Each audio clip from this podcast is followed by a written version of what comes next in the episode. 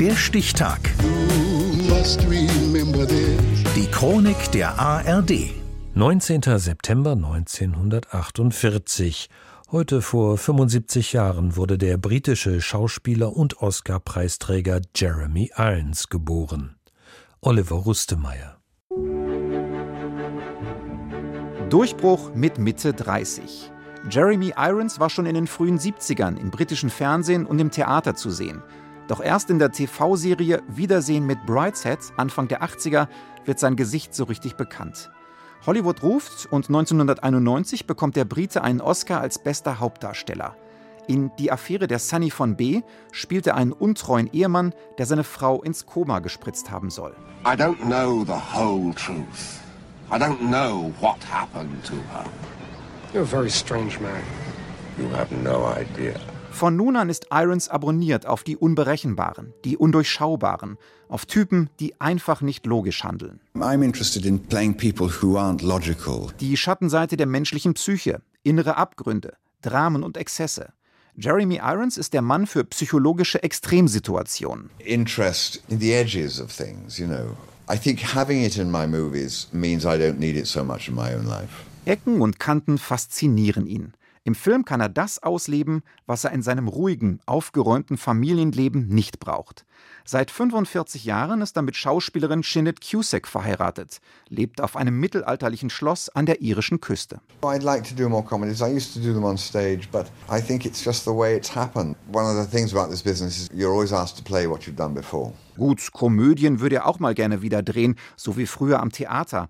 Angebote dafür bekommt Irons in den 90ern aber nicht mehr. Stattdessen die Rolle des Bösewichts im dritten Teil der Reihe Stirb langsam. In den nächsten Stunden erhält Lieutenant John McClane präzise Anweisungen und Lieutenant McClane wird sich daran halten.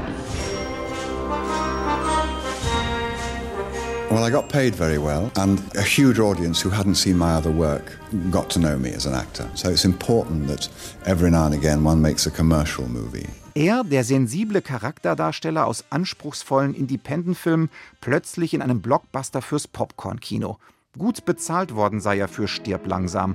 Und nun kenne ihn wirklich jeder. Allein dafür müsse man ab und zu auch mal einen Kommerzfilm drehen.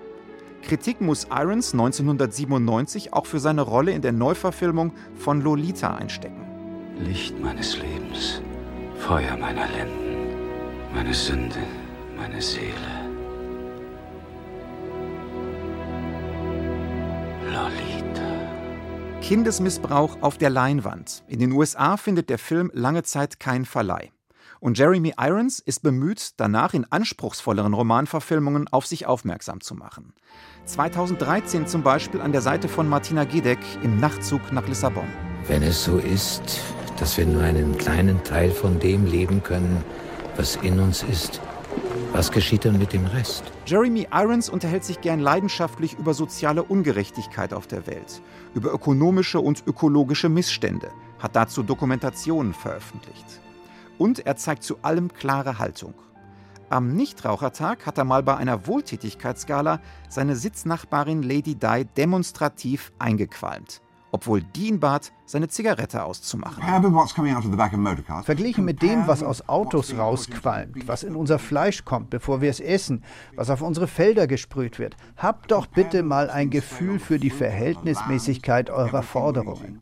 I mean, please, have a sense of proportion.